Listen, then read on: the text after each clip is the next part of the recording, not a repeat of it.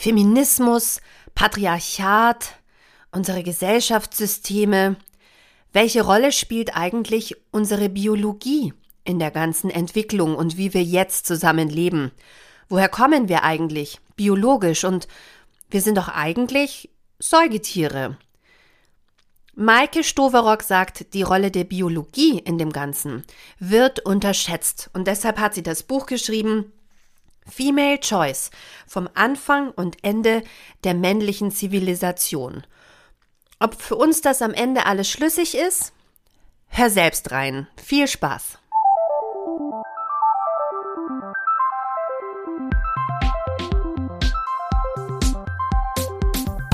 Die Leserinnen. Der Podcast über feministische Bücher mit Barbara Christina und Christina Barbara.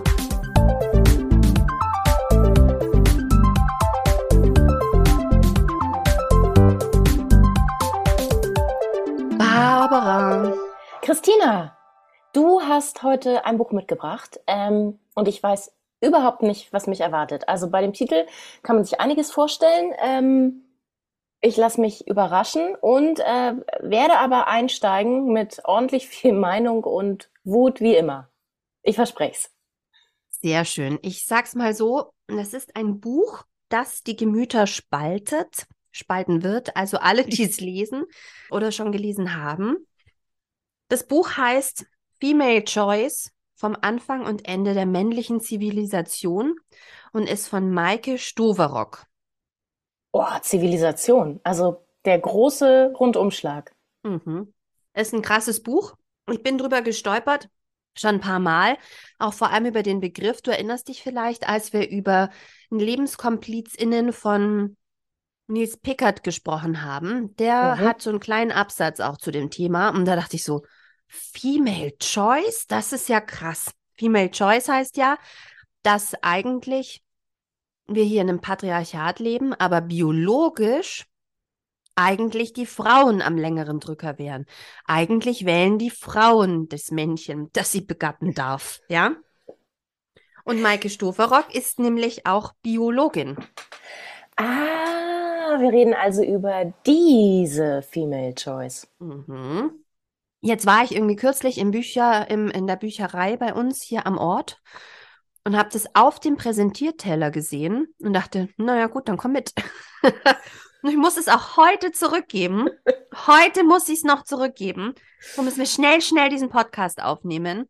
Ja, es war ähm, nämlich eigentlich was anderes geplant. Ja, was, genau. Was verraten wir aber nicht. Nein. Deswegen bin ich auch ganz überrascht. Also ich hatte mich auf was anderes eingestellt und dann hast du gesagt, heute Female Choice. Let's go. Barbara, ich überrasche dich halt gerne mal. Die einen nennen es überraschen, die anderen aus dem Konzept bringen. Aber das mache ich ja bei dir eh gerne. Mit irgendwelchen Fragen. Na dann erzähl mal was äh, zur Autorin. Also Biologin. ganz kurz, ja, ganz kurz noch zum mhm. Buch. Es ist schon im Februar 2021 erschienen im Tropenverlag. Inzwischen laut Amazon in der fünften Auflage. Nein, bestellt nichts bei Amazon. Also im Notfall, also ihr wisst schon, geht zu einem örtlichen Buchdealer.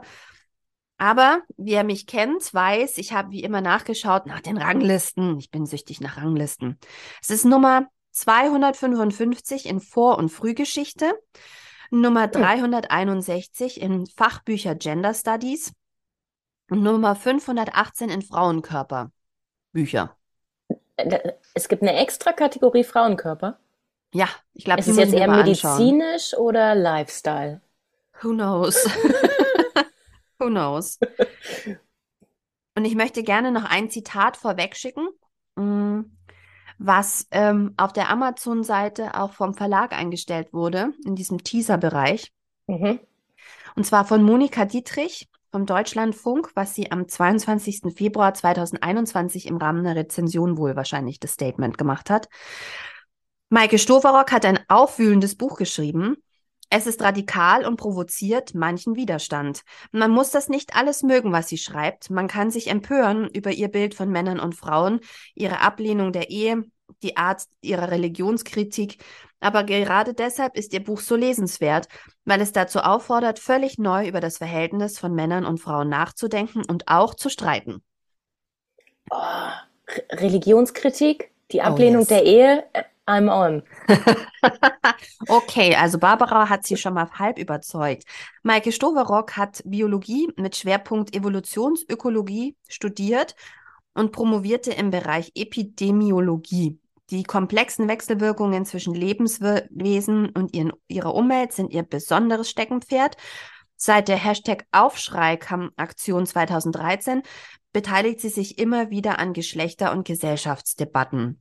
Maike Stoverock hieß übrigens. 2013. Ja, wir sind so alt. Oh, das war doch gerade erst. ja, genau. Nicht Nein. gerade erst? Nein. Nein, MeToo war gerade erst, oder? Maike Stoverock hieß übrigens zwischenzeitlich mal Maike Lobo. Ah, nein. Und Sascha Lobo hat da- damals so ein Buch geschrieben. Ich glaube, das hieß Die Welt verstehen oder so ähnlich. Und da hat er geschrieben, der Bereich Feminismus müsste hier mit rein, aber meine Frau schreibt darüber gerade ein Buch. Und das ist das hier. Ist aber nicht mehr seine Frau. Hat jetzt eine andere Frau. Ach, Anyhow, sie hat keine Kinder. Sie hat darüber einen ähm, Blog geschrieben, für alle, die es interessiert. Einfach Maike Stoverock Kinder googeln. Das müsst ihr selber nachlesen. Oder anders ist nicht so, als wäre sie nie schwanger gewesen. Was aber nicht irrelevant ist, dass sie keine Kinder hat, ähm, weil wir sprechen nachher auch über ihre Erziehungstipps für die Zukunft. Das ist so ein bisschen, wo ich dachte, huch, okay, alles klar. Barbara, bist du bereit für eine Achterbahnfahrt durch die Geschichte der Menschheit? ich bin schon seit zehn Minuten bereit. Ah, come on. Starten, Also. starten. Female Choice. Das ist ja das Prinzip der Natur. Also, dass die Frau eigentlich diejenige ist, die entscheidet, wer, welches Alpha-Männchen, welches äh, mutmaßlich mit dem besten Genmaterial ausgestattete Männchen sie begatten darf, weil sie trägt ja das höhere Risiko, wenn sie schwanger wird. Genau, Ja. und sie äh, investiert auch nicht so viel Energie da rein in Mhm. die Äußerlichkeiten, im Gegensatz zu den Männern. Männlichen. Genau. Männlichen Lebewesen. Genau, aber bevor wir jetzt denken, oh, Maike Stoverock schreibt ein Buch, in dem sie sagt, wir sollten als Säugetiere auch darin, dahin zurückkommen. Nein, nein, nein, es ist viel komplizierter. Obacht. Also sie schreibt eine sehr gute Hinleitung auch ähm, zum wissenschaftlichen Denken, wie sie da herangegangen ist, ähm, wie, wie, dass sie natürlich verallgemeinert in dem Buch, obwohl sie klar auch eingeht auf Non-Binarität, also dass Geschlecht nicht zwingend binär ist, ja. Das ist Teil in ihrem Buch, aber sie schreibt schon von Männern und Frauen, weil in dem Moment geht es für sie um Fortpflanzung, ja. Das setzt sie alles vorweg. Ähm, und sie sagt eben, ihr stößt total auf, dass viel in der Menschheitsgeschichte und auch in der Gesellschaftskritik eigentlich immer soziologisch begründet ist. Also zum Beispiel, wenn es um die Geschlechterverhältnisse geht, aber wenig biologisch begründet ist. Und da habe ich auch ein Zitat mitgebracht von Seite 21 in meinem Leseexemplar. Zwischen diesen beiden Polen wird die Gesellschaft also in Debatten aufgespreizt. Kulturalisten leugnen biologische Sachverhalte, Biologisten tun so, als seien alle Ungerechtigkeiten von der Natur vorherbestimmt. Doch es gibt in diesem Streit keine absoluten Antworten. Das finde ich ein ganz wichtiges Zitat, weil, ähm, ich sag's dir ehrlich, im Laufe meiner, meiner Lektüre dachte ich, das klingt aber oft so, als hätte Maike absolute Antworten. Also es klingt immer so, als wäre ihr total klar, wie das alles lief. Und zwar auch kulturgeschichtlich, soziologisch, biologisch, geht sie im wilden Galopp einmal durch die ganze Geschichte durch. Ähm, beginnt aber mit dem Tierreich. Sinnvoll, sie ist ja Biologin, ne? Und ich glaube, sie hat auch irgendwann im Bereich Zoologie irgendwas gemacht. Habe ich irgendwo gelesen. Auf jeden Fall erklärt sie anhand des Tierreichs, wie Female Choice im Tierreich funktioniert. Dass also eigentlich die Frauen ihren Instinkten folgen und eigentlich instinktiv wissen, nicht nur, wann es soweit ist, sondern auch, wer das gute Genmaterial hat. Wer ist besonders stark? Wer ist besonders imposant? Die Männchen müssen sich also mächtig anstrengen. Sie müssen zum Beispiel die Herrschaft des Rudels erkämpfen. Damit sind sie ja eindeutig der Stärkste. Ne? Löwe löst dann den Oberlöwe ab und so. Ähm, ähm, und, und so Revierkämpfe. Sie müssen balzen. Sie müssen mega bunte Federn haben, sich aufplustern, Tänze aufführen. Oder, funny, auch Tricks sich ausdenken. Es gibt ganz lustige Tricks, sie geht da aus ausführlich drauf ein. Das macht das Buch auch wirklich interessant und lesenswert und unterhaltsam.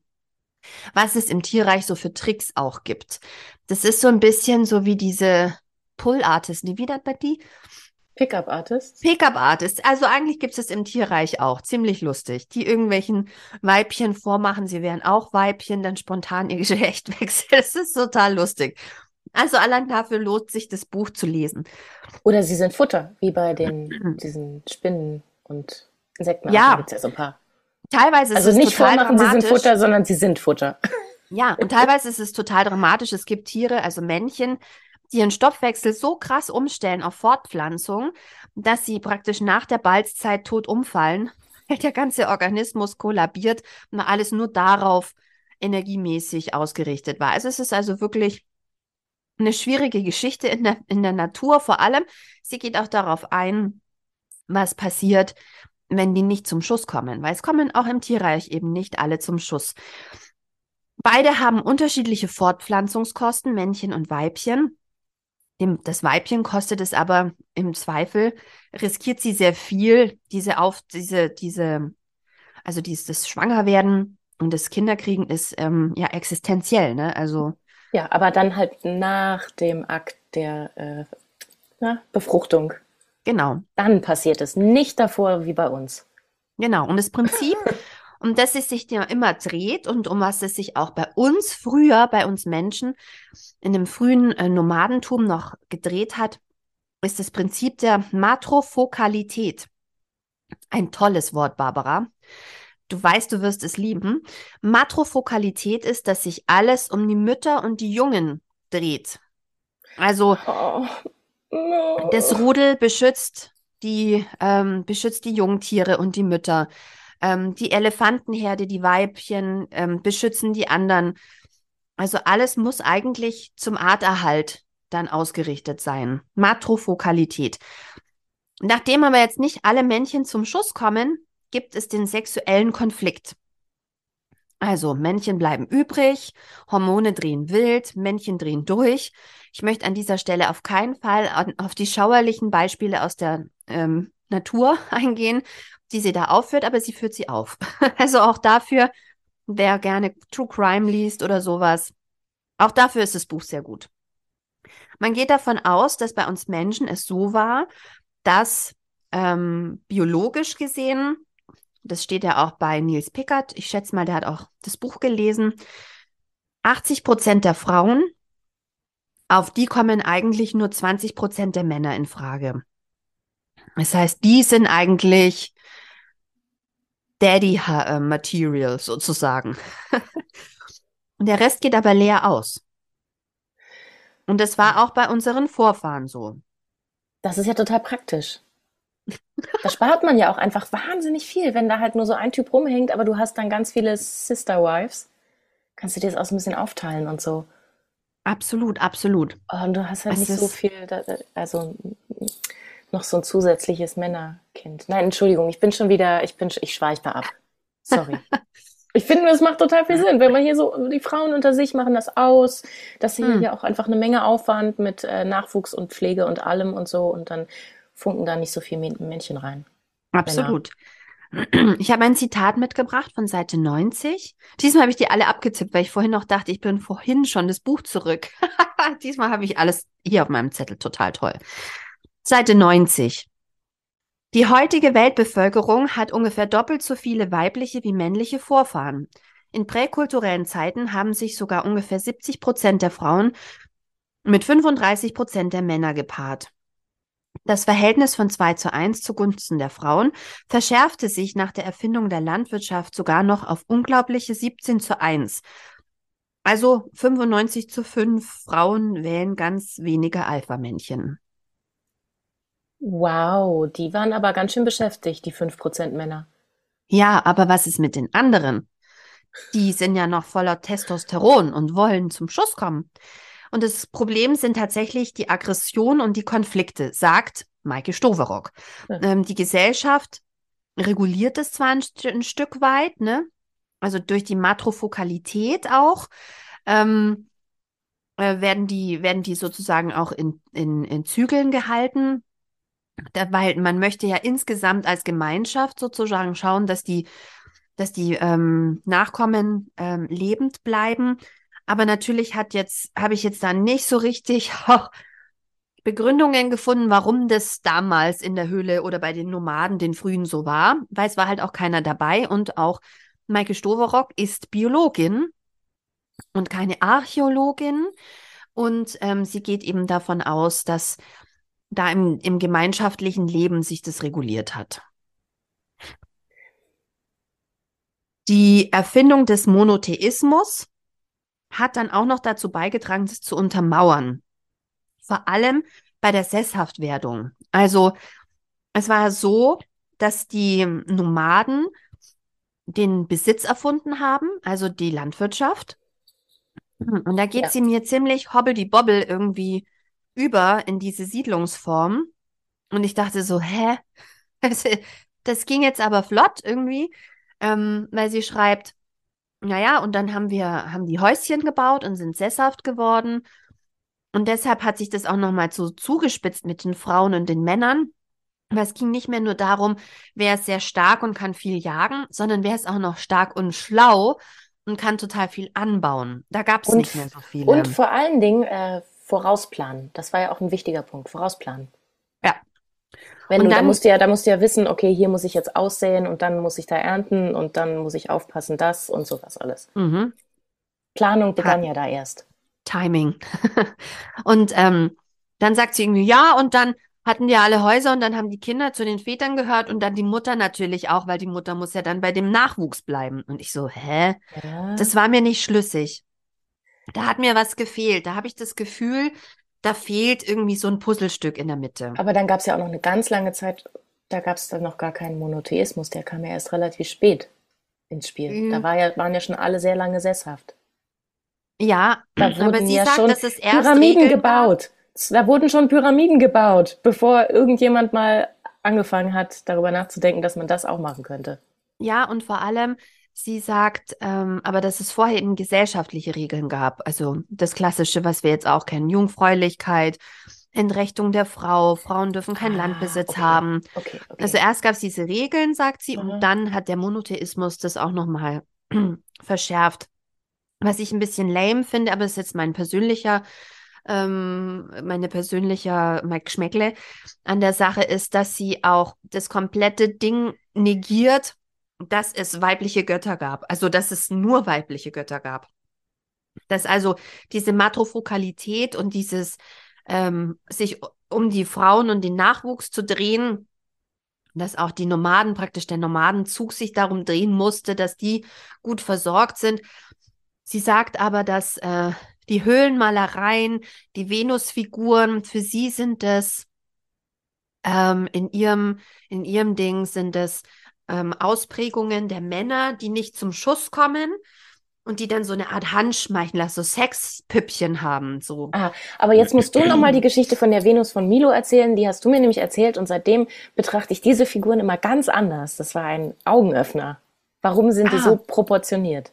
das habe ich irgendwo gelesen. Warte mal, da hat mir eine Freundin so ein Buch gegeben, auch über, da geht es um die Göttinnen, genau. Mhm. Deshalb, ich habe da ein ganzes Buch zugelesen und fand es sehr interessant und schlüssig, dass ja, wenn sich ursprünglich alles um die Fortpflanzung, um den Erhalt und um dieses Wunder gedreht hat, dass, dass Frauen diese dicken Bäuche auf einmal haben und da Babys rauskommen und die nächste Generation, dann, dann kann man sich ja vorstellen, dass die Menschen dachten, das ist was ganz Besonderes, das verehren wir.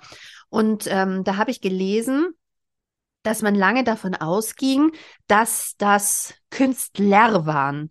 Einfach weil wir in unserer patriarchalen Gesellschaft davon ausgehen, dass Künstler Männer sind. Male Gaze, der männliche Blick auf genau. die schwangere Frau. Aber und dann und dann haben sie aber irgendwie rausgefunden, wenn man sich die Proportionen anschaut, ziemlich kurze Beine, von oben, also dicke Brüste, sehr großer Bauch. Es ist eigentlich so, wie wenn man selber schwanger ist und dann sich runterguckt. und dann kamen sie zu dem Schluss, es wäre eigentlich auch total logisch, sich zu überlegen, dass Frauen die Künstlerinnen waren. Warum sollten das Männer gewesen sein? Da wären wir wieder bei, wir müssen alles neu denken. Und das finde ich auch gut an dem Buch hier. Also es denkt komplett neu und ganz anders, aus einer ganz anderen Richtung.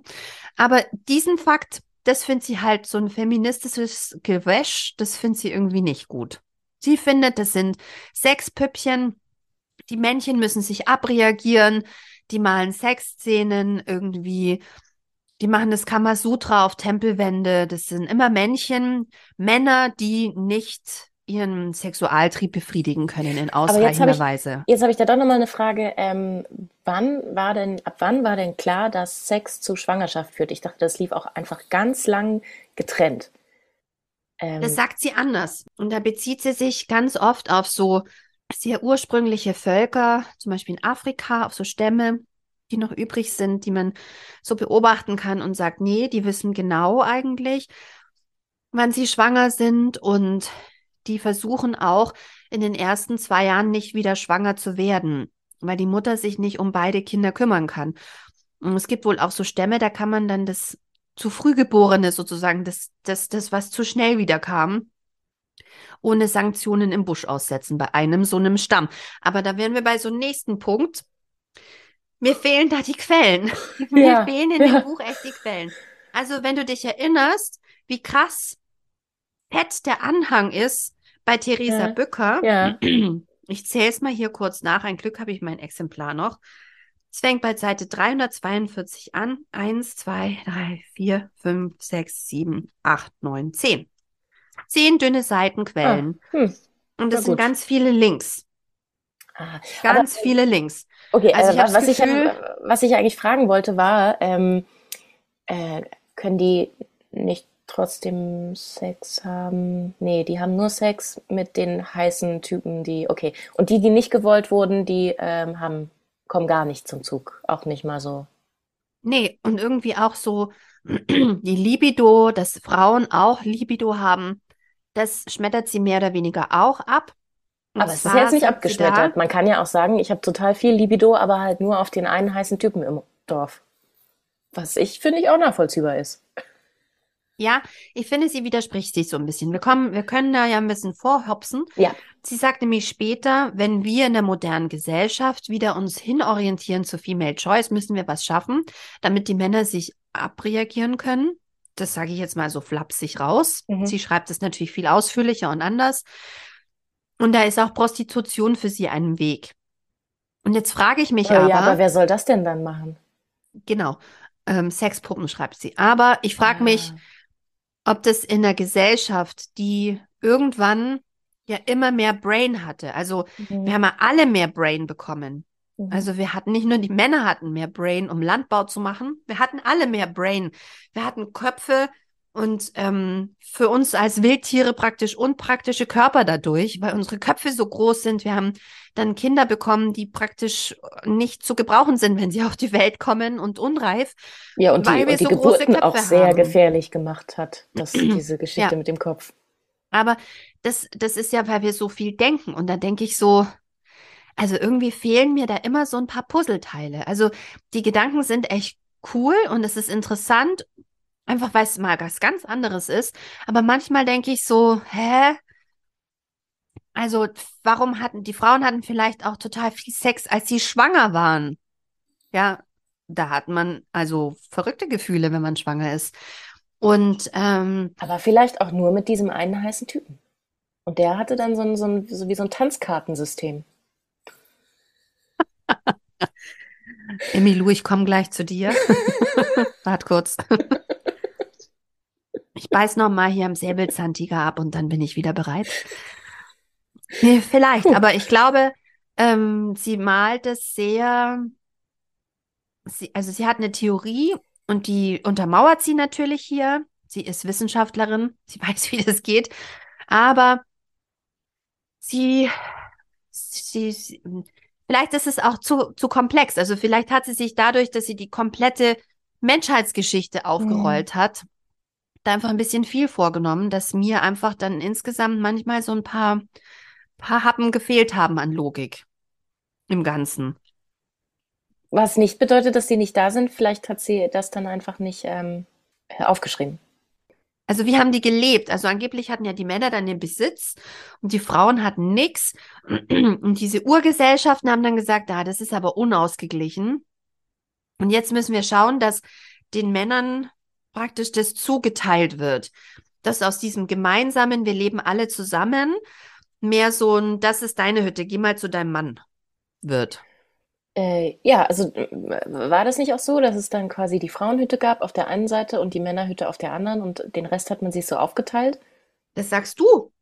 Weiß bei Michael Stoverock klingt es so, als hätte jeder Mann ein kleines Häuschen mit Garten gebaut und hätte dann gesagt, du da drüben, du kommst jetzt mit, weil da dieses Kind hab ja ich gezeugt. Das gehört jetzt auch zu mir. Ach so, und das war dann aber der Übergang äh, äh, weg von Female Choice. Mhm. Okay. Also. Und sie sagt auch, um eben diese Triebe und diese Männer, die übrig bleiben, zu befrieden. Damit die nicht durchdrehen, damit es keine Konflikte und Kriege und Aggressionen gibt. Ja, wie die Incels musste man, heute. Incels. Ja, kommen wir noch drauf. Hat sie ein ganzes ja. Kapitel zu. Sie sagt also, dass ein Mann eine Frau, also keine Frau findet, ist nicht die Ausnahme, sondern eigentlich die Regel. Also nicht jeder Topf findet einen Deckel. Hm, aber die, die sehr beliebten Deckel haben dann ganz viele Töpfe oder andersrum. Also dann ist Deckel aber ganz schön, dich. dann ist aber ganz schön voll da in der Hütte. In dieser einen sehr beliebten Hütte. Ja, und das, das war, war offensichtlich Hütte. war zu voll. Bei Tieren ist eben oft die Gewalt die Lösung oder Teil der Lösung oder zum Beispiel Mate Guarding. Das heißt, dass das Männchen das Weibchen so bewacht und abschirmt.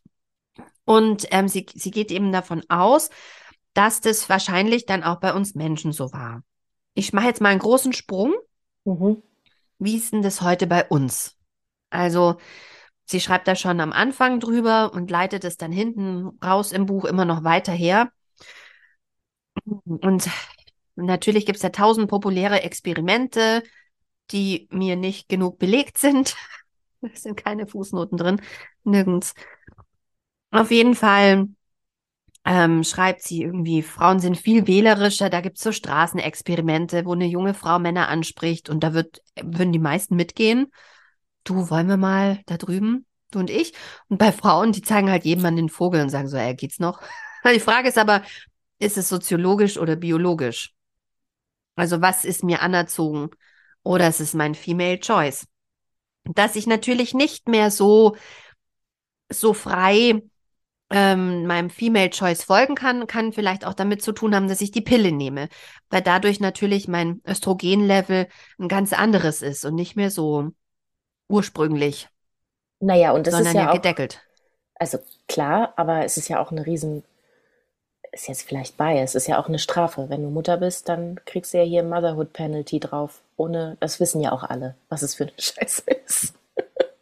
Hat man vielleicht auch nicht unbedingt dann naja, mit dem nächstbesten Bock drauf. Wenn's und dir wird ja auch beigebracht, dein Schatzkistchen, dein Schatzkistchen gehört dir. Also da kommt sie witzigerweise auch noch drauf. Da denke ich so, hm, manchmal widerspricht sie sich.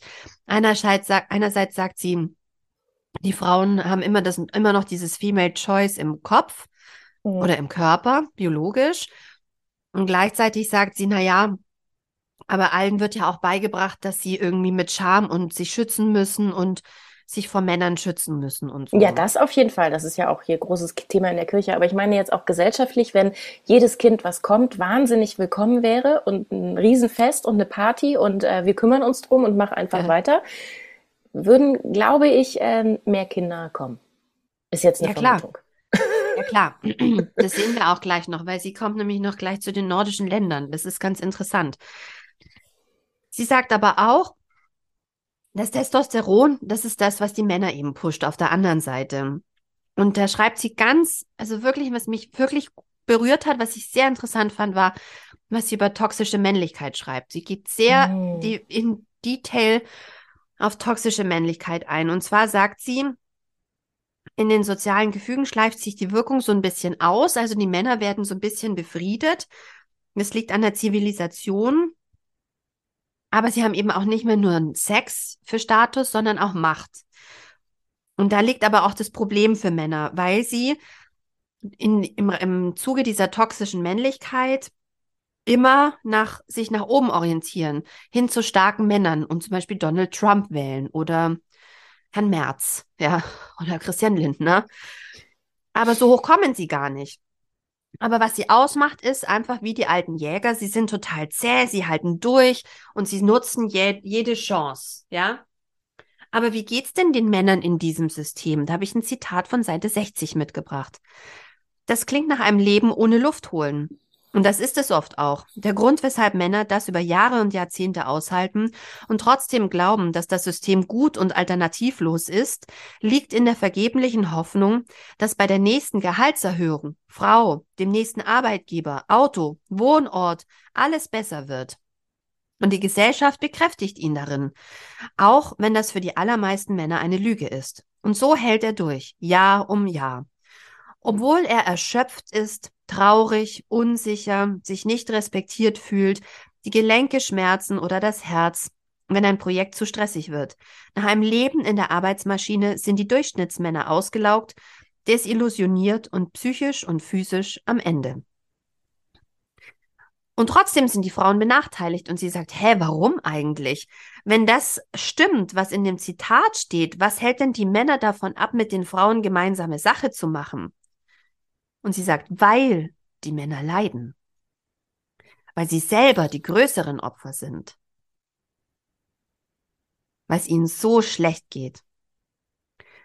Und, ähm, und sie sagt auch, für sie ist der Schlüssel die Sexualität. Und zwar nicht, ähm, ich ändere nichts, weil ich so immer noch Kontrolle über Frauen habe, sagt sie, sondern weil ich im Prinzip der Female Choice immer Bittsteller bin. Und sie wollen, also im Prinzip dann doch Macht. Oder leiden. Oder sie leiden auch darunter. Die Frau hat Kopfweh, die will nicht. Die hat viel weniger Libido. Sie sagt zum Beispiel, ähm, in männlichen ähm, homosexuellen Beziehungen ist erwiesen, dass sie sehr viel Sex haben. In lesbischen Frauenbeziehungen ähm, ist es angeblich ähm, wissenschaftlich erwiesen, dass die sehr viel weniger Sex haben. Aber mehr Orgasmen. Wahrscheinlich. Aber das nennt Doch, man in der Wissenschaft. Oh, nice. Ja. Aber in der Wissenschaft nennen sie das Lesbian Deathbed. Was? Ja, weil es so totes, totes Bett bei Lesben ist. Oh, also da möchte ich jetzt aber nochmal die, die Fakten checken. Da gibt es leider keine Fußnote. Habe ich das erwähnt? Ja. Da ist keine Fußnote. Ja, also es gibt nur den, ähm, den Orgasm Gap der in äh, heterosexuellen äh, Beziehungen sehr viel größer ist als in homosexuellen. Hm. Also Frauen bekommen von anderen Frauen mehr Orgasmen. Das ist aber ein anderes Thema. ähm, äh, aber sie sagt, kurz nochmal kurz noch ja? zurück. Ich habe ich es glaube ich nicht ganz verstanden. Ähm, also de, der aktuelle Zustand, also kein Female Choice, ist von den Männern bevorzugt, weil sie ja dann zumindest ähm, Sex bekommen, mhm. äh, obwohl sie eigentlich krank macht, aber es steht ja auch gar keine Möglichkeit, da wieder zurückzukommen, oder doch? Was war denn so dann Female das? Choice? Ja. Oh, doch, doch, doch, Barbara. Ah. Sie schreibt, ah, ja, okay. wir sind eigentlich durch die Emanzipation auf dem Weg dahin. Ah. Sie sagt zum Beispiel, ein wichtiger Schritt war natürlich die Pille, die uns Freiheit gegeben hat. Und sie sagt auch, dass ähm, man das ähm, schon ablesen kann an bestimmten Indikatoren. Da fehlen mir aber auch wieder, da mhm. fehlt mir die. Signifikanz. Dafür brauche ich mehr Indika Indikatoren eigentlich. Aber mhm. sie sagt, wenn man sich die Scheidungsraten anschaut, seit den 60er Jahren, seit Einführung der Pille, sind die weiter, immer weiter gestiegen. Und es waren immer mehr Frauen, hm. die die Scheidung eingereicht haben. Ja, ja, klar. Also es findet mehr Wechsel statt, aber findet es dann auch äh, zu wenigen äh, Nutznießern dieses Systems statt. Kann man das auch an irgendwas ablesen, dass es nur wenige Männer betreffen, zu denen dann alle hinwechseln? Du meinst wieder, unser Töpfchen wechsel dich. Also, äh, Deckelchen wechsel dich. So, pass Ja. auf. In stark feministischen Gesellschaften wie in den nordischen Ländern, sie führt da Norwegen an, ist es anscheinend so, dass tatsächlich Frauen Kinder kriegen von weniger Männern. Ach, okay, spannend. Aber Und, gibt es da eine ähm, Quelle? Nee, Hm. müsste ich hinten nachschauen, keine Fußnote. Mhm. Aber, aber sie sagt, das ist super interessant, weil die, das wird nur soziologisch untersucht, warum Men, warum so viele Männer keine Kinder wollen. Und da geht sie in soziologische Mechanismen, au, ähm, auf Me Mechanismen ein, irgendwie. Ähm, ja, die, die wollen halt keine Kinder und so. Aber dass es vielleicht total viele Frauen gibt, die von denen gar keine Kinder wollen. Hm. Das ist also, sagt sie, das ist ja ein biologischer Aspekt. Und der, da wären wir wieder bei ihrem Punkt. Sie findet ja, dass grundsätzlich die Biologie hier zu wenig beachtet wird. Mhm. Aber die Männer, die dann vielfach Vater geworden sind von unterschiedlichen Frauen, ähm, kümmern die sich dann auch mehr um ihre Kinder? Das ist im, in Mike, Maike Sto äh, Stoverocks Theorie nicht relevant. Da kommen wir gleich noch dazu. Okay. Weil zum Ende hin wird sie echt radikal. Mhm. Also zum Ende hin, she lost me completely. Also vielleicht bin ich nicht woke genug oder ähm, da, da hat sie mich echt verloren. Also zum Ende hin, Da musst du dich jetzt Also, nicht selbst kritisieren, Christina. ja, also vielleicht, ich bin dem, Punkt. ich bin auf dem Weg. Vielleicht oder vielleicht auch nicht. Nein, Vielleicht vielleicht hat sie eine komplett andere verloren. Meinung. Sie sagt zum Beispiel, grundsätzlich sollte man die Entwicklung der Sexualität von Kindern viel freier laufen lassen. Also Kinder unter Kindern, nicht Kinder mit Erwachsenen, wo ich Ja, dann gut. wieder denke, haha, wir sollen, also, ne, also wie kriegen wir das hin? Hab heute wieder gelesen, wusstest du, dass diese vielen Teenage Pregnancies in den USA, Mhm. das sind gar nicht Teenager mit Teenagern. Oh nein, bitte nicht. Oh, Oh ja, oh, ekelhaft. Oh Oh, die meisten sind Teenage Girls, aber mit Erwachsenen. Bäh. Ja. Und jetzt, jetzt such mal das Problem. Wie lange, also ich meine, das, das, das, das hatten, haben wir doch alle im Kopf, alle. Dass die halt schlecht aufgeklärt sind, das ist irgendwie deren Schuld. Die sind jung und die sind wild und die werden dann aus Okay. Versehen schwanger. Also Aber die nein, es sind unter erwachsene Druck Männer, gesetzt, die wissen. manipuliert und geschwängert. Ja, Die wüssten ja eigentlich auch, was sie da tun und könnten verhüten. jo. Das ist dann vielleicht auch so ein Machtding. Jetzt habe ich eine Natürlich. Teenagerin geschwängert.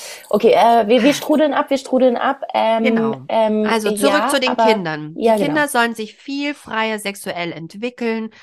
Also auch wenn ähm, es gibt ja durchaus, jeder, der vielleicht Kindergartenkinder hat, weiß, dass es bestimmte Phasen gibt. In, genau, das ist ganz normal. Da gab es viele Artikel in letzter Zeit. Und da gibt es auch Das- Ansagen im Kindergarten. Bei uns im Kindergarten gab es auch die, ähm, gab es dann auch die Mitteilung an die Eltern, wir, ähm, äh, wenn die Kinder da das Bedürfnis haben, dann ermöglichen wir ihnen das, äh, begleiten das aber auch dahingehend, dass wenn jemand nicht möchte, muss er nicht.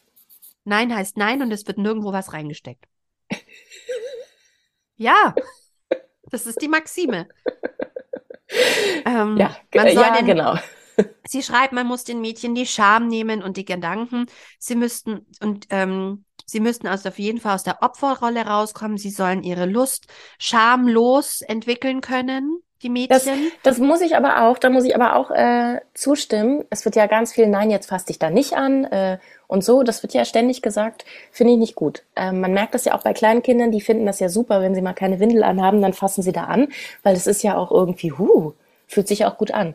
Und da finde ich, darf man auch nicht reingrätschen und sagen, das darfst du jetzt nicht. Sondern wenn das dein Körper ist, dann mach mit deinem Körper, was du gerne mit deinem Körper machen möchtest. Absolut. Vielleicht machst du es in deinem Zimmer, ist kein Problem. Nein, nein, finde ich nicht. Also wenn das Kind das Gefühl hat, ich kann das jetzt hier machen, dann bitteschön. Das ist ja bloß, wie Erwachsene darauf reagieren mit ihrer Erwachsenen-Sexualität, bringen die das ja in einen komplett anderen. Also wenn das Kind gerne an seiner Nase rumspielen würde, würde ja auch keiner sagen, mach das in deinem Zimmer.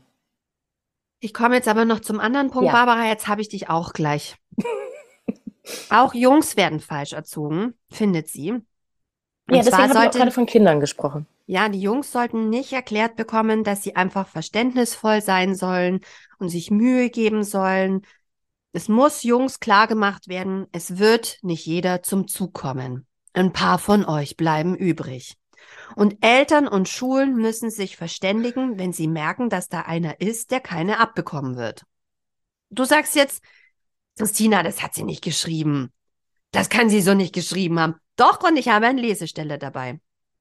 Seite 274. Und hier ist der erste wichtige Erziehungsansatz, Doppelpunkt. Eltern und Lehrkräfte müssen erkennen, ob ein Junge zu denen gehört, die begehrenswert sind oder eher Außenseiter ist. Natürlich wird nicht jeder Außenseiter zum Incel. Underdogs können durchaus eine große Anziehungskraft auf Mädchen und Frauen haben. Und manche Außenseiter blühen sogar nach der Schulzeit befreit von den extrem starren Regeln förmlich auf.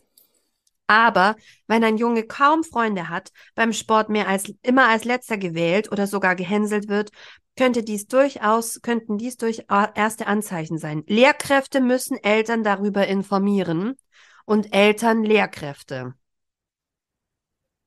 Und okay, jetzt nicht ich soziologisch. Jetzt, ich werfe jetzt, ich werf jetzt mal ganz kurz was ein. Jetzt nicht, lass mich das noch ergänzen, nicht soziologisch ja. im Sinne von, das ist ein Junge, der leidet unter den Anforderungen der Gesellschaft, dass er irgendwie ein harter Junge sein muss. Wir müssen dem irgendwie helfen, seinen Platz in der Gesellschaft und im Leben zu finden, sondern der könnte ein Incel werden, der irgendwann Frauen abknallt, weil er so sauer ist, weil er keine abbekommen hat. Wir und dann müssen ihm ein Hobby und einen Brief Sinn vermitteln und ähm, ihm andere. Okay. Wirklich, ist das, das die Entwicklung? Was ist denn, was ist denn dann mit ähm, Jungsmamas? Werden sie jemals Enkel bekommen? Ja, schwierig. Oh nein. Oh nein. Barbara, eben hast du noch gesagt, es ist okay, wenn er mal einen Freund hat. Ja, das stimmt. Ja, na, das ist ja, das ist ja nochmal was anderes. Aber ich meine, wenn sie. Aber man kann ja dann auch adoptieren. Okay, nee, ich bin, ich bin zu mir. Ich bin, war einfach jetzt bei mir. Hm. Er findet vor allem gar keinen Partner. Keine Partnerin. Aber Genau, wenn Female Choice, aber wenn sie dann ähm, homosexuell sind, dann ist es ja wieder aufgehoben. Sie schreibt, Achtung, Wege aus der Falle. Promoted Homosexualität. Hey, ist das etwas, was vielleicht für dich passen könnte?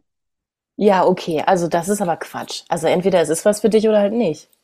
Pornografie, Sex-Dolls, lebensechte Sexpuppen und Prostitution. Aber ich gestehe, den, den, den ähm, Aspekt habe ich, ich habe dann auch nicht mehr lesen wollen. Nee, das ist mir ein bisschen zu düster. Wollen. Aber ich meine, wenn wir, wenn wir diesen Pfad weitergehen, wieso führt sie denn dann nicht auf, hey, wie wär's denn, wenn dann die Jungs, die ähm, übrig bleiben, einfach eine nette WG aufmachen und vielleicht ein paar Kinder adoptieren? Äh, Barbara, um was mit denen zu machen?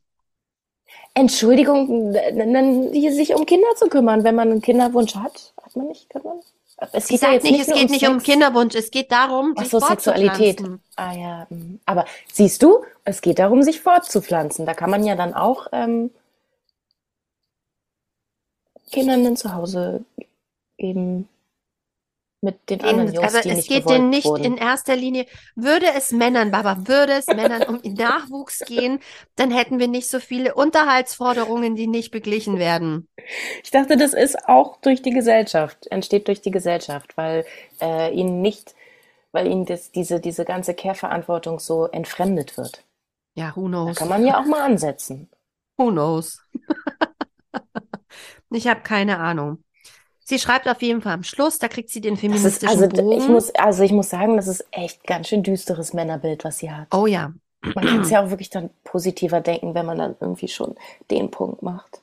Naja, ich meine, klar, es geht auch um Gewalt und ähm, warum sind Männer zu Frauen so und das ist, zählt alles in ihre Theorie ja, ein für sie.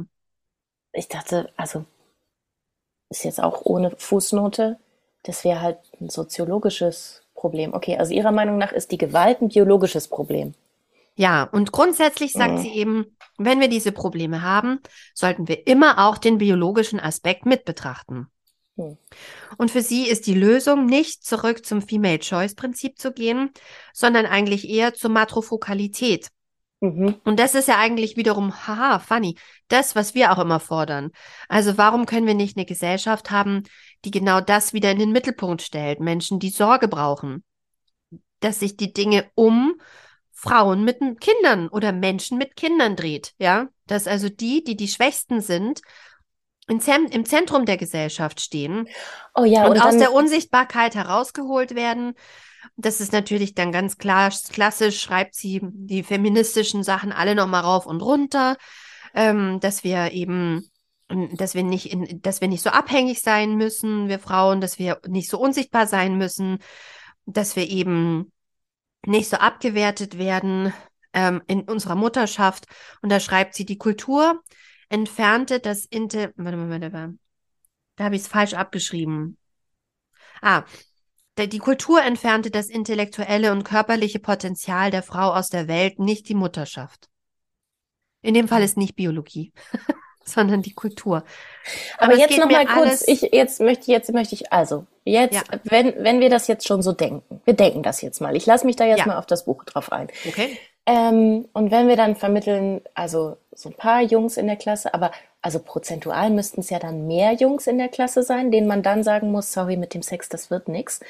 Ähm, äh, dann können die ja trotzdem ihren Sinn, wenn man jetzt von der Matrofokalität spricht, darin sehen, ähm, die Single-Mütter, die ja wahrscheinlich dann Single-Mütter sind, zu unterstützen in der Sorgearbeit. Dann hast du nämlich ta ta ta ta, dann hast du hier so äh, äh, Gemeinschaften, äh, WGs, nennen wir es WGs, ähm, mit, mit Mama und mit ähm, drei unfreiwillig nicht zum Schuss gekommenen, die sich aber ganz toll äh, dann das aufteilen können.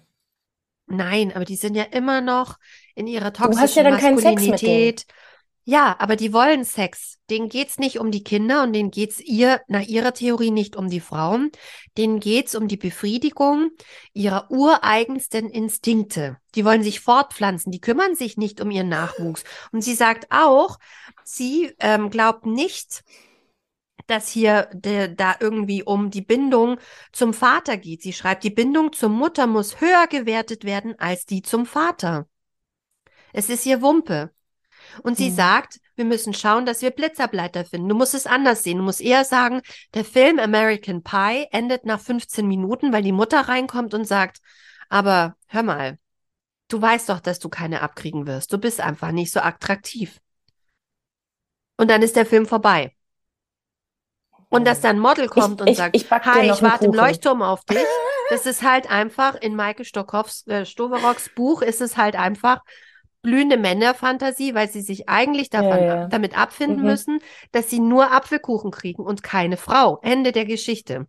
Du bist nicht hübsch, du bist nicht besonders schlau, du bist nicht besonders stark, du warst immer unbeliebt in der Schule, vergiss es.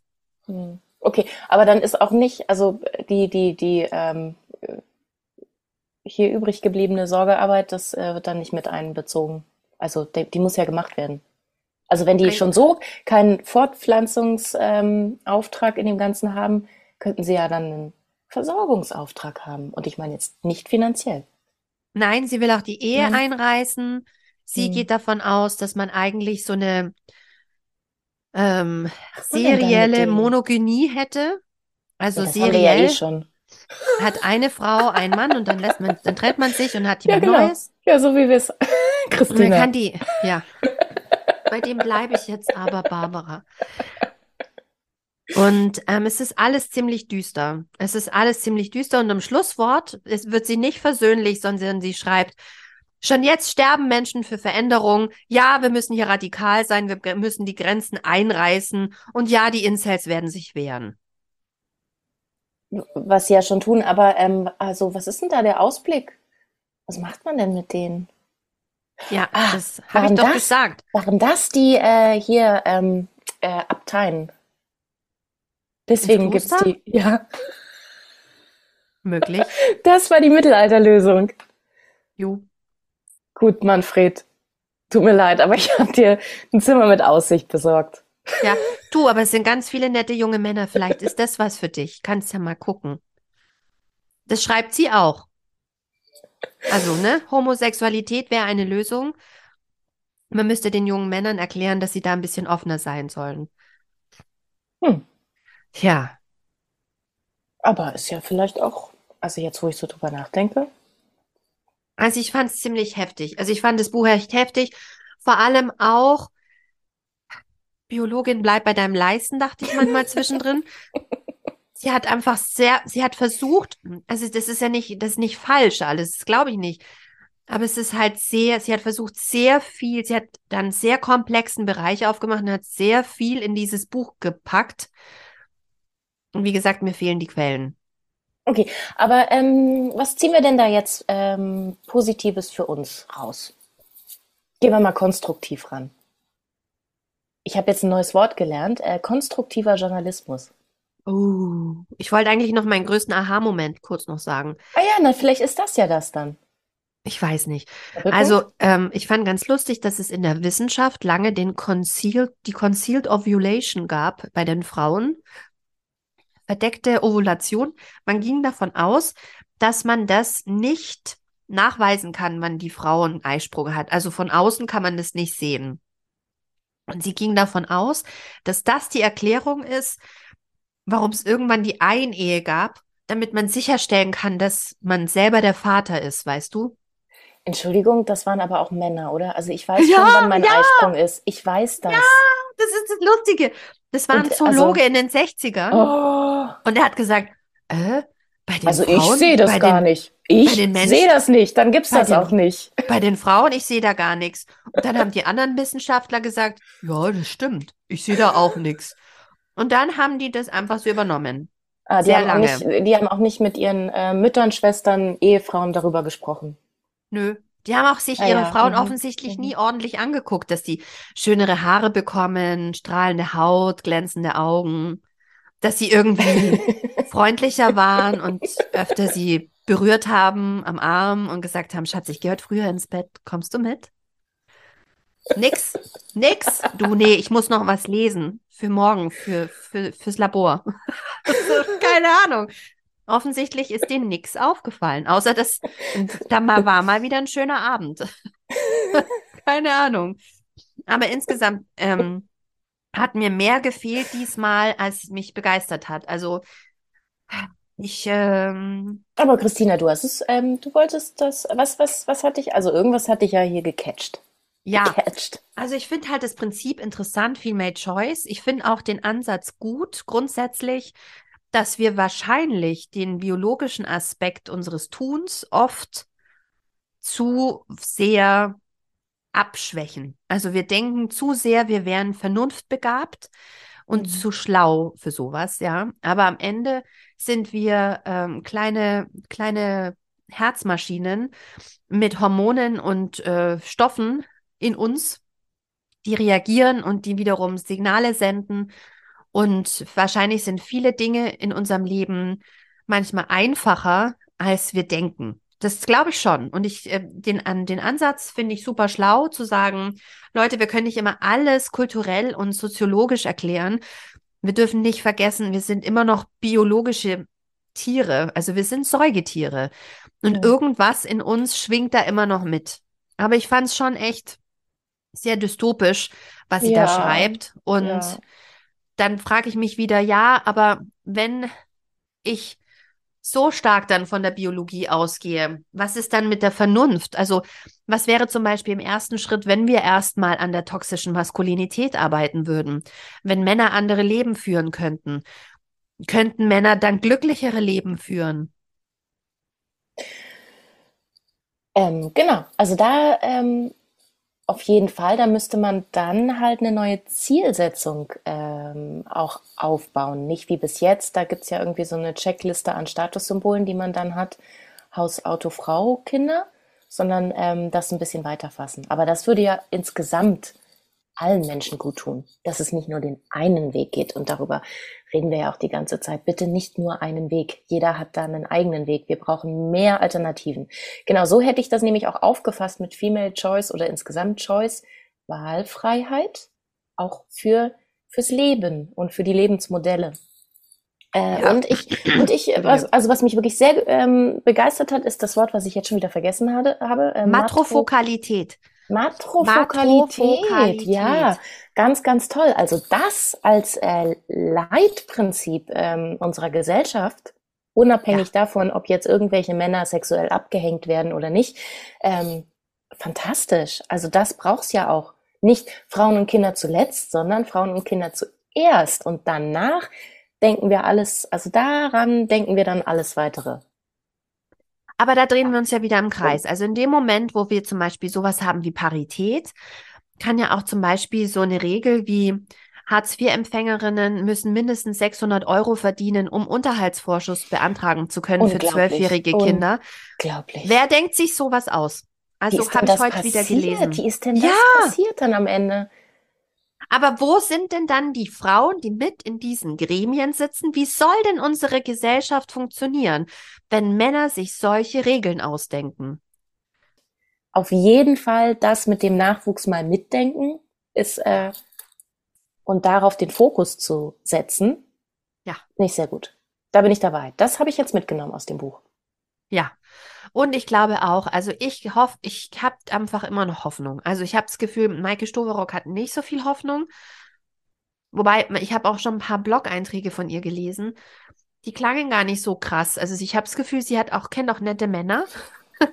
ähm, aber sie insgesamt ähm, hat sie halt eine sehr, ein, im allgemeinen Blick, den sie hat, ist es alles ziemlich düster. Und ähm, ja, ich denke halt Hashtag not all men. Es gibt auch nette Männer und ich glaube immer noch, wir müssen die Männer halt wie immer mitbefreien, mitnehmen, mitdenken. Wir müssen halt immer für die Männer mitdenken. Was soll Aber ist machen? das, aber ist das, ich meine, man kennt das ja auch von sich selber, wo man dann vielleicht auch in Beziehung war, wo man denken würde, das ist jetzt nicht der hotteste Typ, den ich jemals hatte, aber der ist so süß und so lustig und ich mag den total gerne und finde den deswegen auch irgendwie sexy. Ist, zählt das nicht? Ist das soziologisch? Das ist nicht biologisch? Ja, das ist soziologisch. Echt? Jo, Hm. da sagt sie, das ist rein soziologisch. Okay. Auch wenn es mich glücklich macht? Jo. Und ich denke, vielleicht ist das auch ein Weg. Also ich meine, vielleicht kriegst du den, die Babys mit dem Alpha-Mann und ähm, die Partnerschaft, die tolle, Ja, die lustige, genau. Ja. hast du halt mit dem Softie, der immer unbeliebt war in der Schule und der damals einen Brief mit nach Hause bekommen hat. Ähm, Vorsicht, der könnte ein Incel werden. Also das finde ich halt echt radikal. Sorry, aber das finde ich, Ja. also ich habe halt auch Jungen. Stigmatisierung. Das finde ich schon heftig. Ich würde meinem Jungen lieber mitgeben, ähm, schau, dass du mh, kein harter Mann wirst. Und dann brauchst du auch vielleicht keine, keine Incel-Gruppe, sondern dann, dann bist du einfach in dir auch schlau, emotional schlau und verstehst viele Dinge und verurteilst nicht Menschen falsch. Und da denke Ja, ich wieder, da fehlt mir die Vernunftbegabung. Wie gesagt, mir fehlt die Vernunftbegabung. Ich verstehe, dass Menschen Ja. sich in Not befinden und dann solche, solche Flüchte suchen und sich in so Hirngespinste. Ich meine, es ist ja wie mit Verschwörungstheorien. Aber sie sagt, nein, das ist unser Urtrieb, der uns dahin treibt. Ah, Ja, aber jetzt, also jetzt noch mal kurz, um einen Punkt zu machen, der mir sehr wichtig ist. Ähm, ist es ja nicht so, dass äh, hier, äh, wie war das, Blue Balls, das gibt's nicht. Es ist schon so, dass wenn Männer können zwar Bock haben, müssen aber niemanden zum Sex zwingen. So, das ist nicht. Wir haben ja auch total Bock und schmeißen keine Männer in die Ecke. Also, man kann auch schon sagen, okay, na dann nicht. Da muss ja jetzt keine Gewalt draus entstehen. Oder geht das nicht? Äh, sie sagt, dass ähm, dieses Gewaltpotenzial immer da ist, wenn du unbefriedigt bist. Die Frage ist halt, es können doch nicht alle Männer immer in dem hohen Maße unbefriedigt sein, wie Gewalt in der Welt ist. Und dann aber schreibt sie ja auch über toxische Maskulinität. Also die sind ja hormonell gesteuert und unglücklich. Vielleicht ist das einfach die schwierige Mischung. Und vielleicht ist das auch die Hoffnung, die aber im Buch nicht vorkommt, dass wenn man das Unglück wenigstens wegnimmt, dass man dann vielleicht schöner zusammenleben kann. Und würde sich das dann verändern, wenn die nicht in so Männerhorden zusammenhängen, sondern normalen Umgang mit allen möglichen Ja, klar. ähm, Personen unterschiedlichen Geschlechts haben? Also ich bin ja Bildungsfanatikerin. Ich glaube ja, Bildung ist der Schlüssel für alles und ich glaube auch, dass für, für Männer, für heranwachsende Jungs Bildung der Schlüssel ist. Also ich glaube fest daran, dass wenn du Jungs in einer Gesellschaft, die auch noch komplett inzwischen von Instagram und TikTok-Messages irgendwie unterminiert wird, ähm, dass du dann, äh, dass du dann, dann musst du halt ganz klar sagen, guck mal, was für eine Art von Mensch willst du denn werden? Was für eine Art von Mensch? Also, ähm, du willst ein Mann sein, okay, mhm. aber was bedeutet denn Mann für dich? Aber solche Fragen stellen sich ja Jungs nie.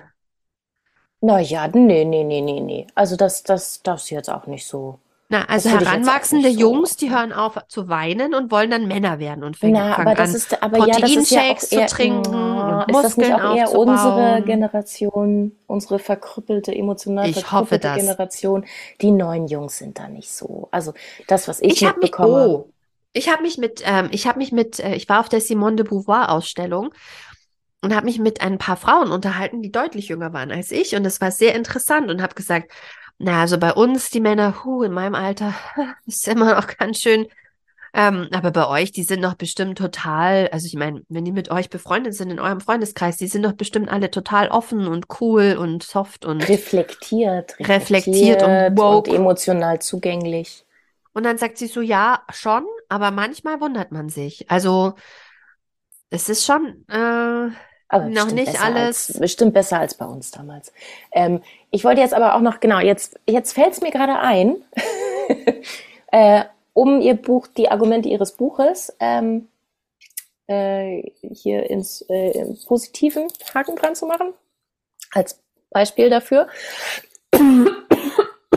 Entschuldigung. Ich kann die nicht auch angesteckt bisschen, haben. Nein, ich, nee, ich habe es einfach so. Ist gerade in. Ähm, die katholische Kirche. Ja, kannst du mich auch zensieren, ist egal. Aber meine Meinung ist, das ist nicht gut, wenn da zu viele Männer äh, auf dem Haufen sind, die auch keinen Sex haben dürfen. Ja. Ja, Barbara. Und sie schreibt übrigens auch, weg mit der Ehe, weg mit der, mit dem Monotheismus. Das hilft uns alles nichts. Schreibt sie ganz klar in dem Buch am Schluss. Hm. Ist das Buch eine Leseempfehlung, fragst du mich bestimmt? Ja. Ja, also man kann es schon lesen. Ich finde es sehr gut lesbar. Wenn man möchte, dass die Murmel im Oberstübchen mal in eine andere Richtung rollt, go for it. Also ich finde ja wichtig, dass man rechts und links Sachen liest. Ähm, es ist super gut geschrieben, es ist in weiten Strecken super unterhaltsam, sie hat einen tollen Schreibstil. Das ist auf jeden Fall top. Ähm, und die Ansätze, die sie hat, sind ja spannend. Man erfährt schon drumrum total viel. Nur irgendwann fängt man halt an, sich zu fragen, hä, echt, stimmt das? also bei den biologischen Sachen, das nehme ich hier voll ab. Aber ich sag's mal so, ich habe das Gefühl, die Biologie ist ein Viertel von dem Buch positiv hm. geschätzt. Aber sie geht halt wirklich durch Kulturgeschichte, durch Soziologie, durch Archäologie, sie geht durch alles durch. Und ich denke so, wow, wie viele Jahre hast du damit verbracht, ähm, dieses Buch zu schreiben? Und wo sind die Quellen? Aber okay, das bin jetzt ich. Nein, ich bin wirklich super krass verwöhnt gerade von dem Buch von Theresa Bücker. Ich muss es sagen, die einfach so quellentreu einfach geschrieben hat, woher sie es hat, wo ihre Inspiration ist und man das Gefühl hat, die Frau hat einfach äh, zu Hause eine kleine Bibliothek und das ist das, das ist die Creme de la Creme aus all den Büchern, die sie je gelesen hat. Also plus ihre eigenen Gedanken. Also es soll nicht dahingestellt sein, dass sie nicht noch eigenes reingeschrieben hat, aber sie, sie führt einen komplett durch und du weißt komplett transparent, woher das ist und so, ja. Das, das ist einfach hier nicht. Aber das Buch ist perfekt geeignet für alle, die auch wirklich mal was ganz krass Radikales lesen wollen. Wendet sie sich an Jungsmütter? Bestimmt nicht, außer du willst Briefe vom Lehrer kriegen. Also ich hatte nicht es, also, dass man, dass man Mädchen frei erzieht, ja, geschenkt. Aber möchte ich einen Brief kriegen, dass mein, mein Sohn mutmaßlich Amokläufer oder Incel wird, weil er einfach nicht so beliebt ist? Ich weiß nicht. Da bin ich ausgestiegen. Da dachte ich so, echt jetzt. Das ist so ein bisschen wie Minority Report, weißt du? Ah, guter Vergleich. Das fand ich Passiert nicht gut. es, passiert es, weil man es weil man's sagt, dass es passieren wird, oder Ja. passiert es, weil es passiert? Ja, und das fand ich nicht gut. Das fand ich nicht gut. Und dann schreibt sie ja auch noch, ja, auch Außenseiter können total beliebt sein. Ja, aber das ist ja wieder Sozialisation, dass wir denken, dass wir die retten wollen. Das ist so eine Art lustiges ähm, Balzding dann, dass wir denken, die werden besonders süß, weil die nie was sagen und irgendwie. Ja. Also, das ist ja nicht biologisch. Also es, ist, es springt, Entschuldigung, jetzt bin ich voll ans Mikro gekommen vor lauter Gestikulation. Es springt halt manchmal so. Und ich, äh, also während wir drüber sprechen, komme ich immer wieder viel klarer zu dem Punkt, ähm, dass es um Biologie geht, weil im Lesen hatte ich das manchmal zwischendrin wieder verloren, den Gedanken. Da war es nicht immer so stringent. Hm. Vor allen Dingen ähm, setzt das ja auch voraus eine sehr radikale Änderung der Machtverhältnisse in der Gesellschaft, dass du als Frau wirklich finanziell und emotional unabhängig Entscheidungen treffen kannst. Jo. Und ähm, ich möchte hier nochmal ganz klar sagen, das ist hier kein Maike Stoverock-Diss-Podcast, sondern wir haben hier wirklich versucht, ähm, sachlich über das Buch zu schreiben. Wie gesagt, ich finde, das Buch ist wirklich außergewöhnlich, einfach auch in seiner Radikalität, hat es ähm, auf jeden Fall seinen Platz verdient in einem feministischen Bücherregal, ähm, weil man muss rechts und links weiterdenken als in unserer Komfortzone. Das hat das Buch auf jeden Fall geschafft. Also ich musste außerhalb meiner Komfortzone lesen. Mhm. Die Frage ist, das muss ich, das wird sich mit der Zeit erst zeigen, wie weit meine Komfortzone sich erweitert hat. Aber das sagt ja alles ein. Also all diese Dinge, die ich gelesen habe, sind ja drin jetzt in meinem Kopf. Und wer sich jetzt im Laufe des Podcasts gefragt hat, was waren das für seltsame Geräusche? Ich bin noch echt krass erkältet. Barbara offensichtlich auch ein bisschen. Wir haben ja schon gesagt, es ist in. Es beginnt das schon Rascheln, wieder. das Rascheln sind Barbaras spektakuläre Haare am Oh Mikrofon. nein. Oh nein. Aber Ich nicht schlimm. Oh. Das nächste Mal, Barbara, sage ich früher, mach einen Zopf. Ja, Los. ja. Oder, oder wie meine Großmutter immer gesagt hat, jetzt mach dir doch mal eine Klemme in die Haare. Und dann hat Ah, sie immer ihre, ihre pieksigen, harten Klemmen aus dem Schrank geholt und sie mir in die Kopfhaut gerammt. Ich habe den Podcast jetzt am Ende ein bisschen verlängert. Du hattest es eigentlich schon total schön zu Ende gebracht und dann habe ich es verkackt. Von daher ähm, mache ich jetzt noch mal ein Ende. Vielen Dank, Christina, dass du es mitgebracht hast. Und Sehr auch gerne. ich habe sehr viele neue Ideen bekommen, über die ich Ja, jetzt ich mal nachdenke.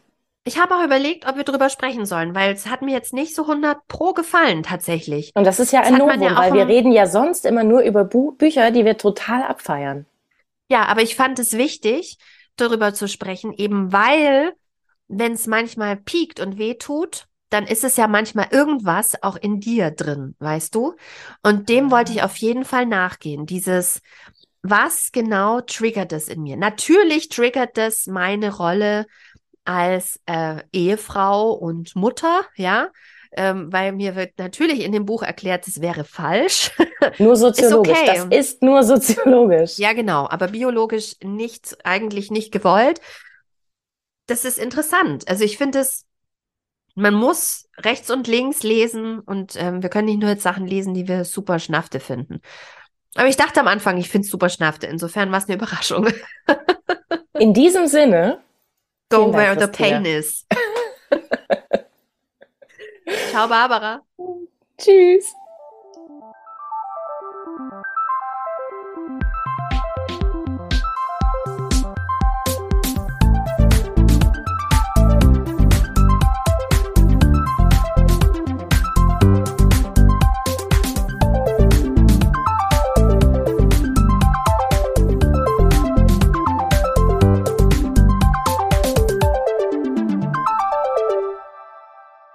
Das war der Podcast Die Leserinnen. Redaktion und Moderation Barbara Meyer und Christina Häusler. Produktion Christina Häusler. Musik Bernie Meyer. Danke fürs Zuhören.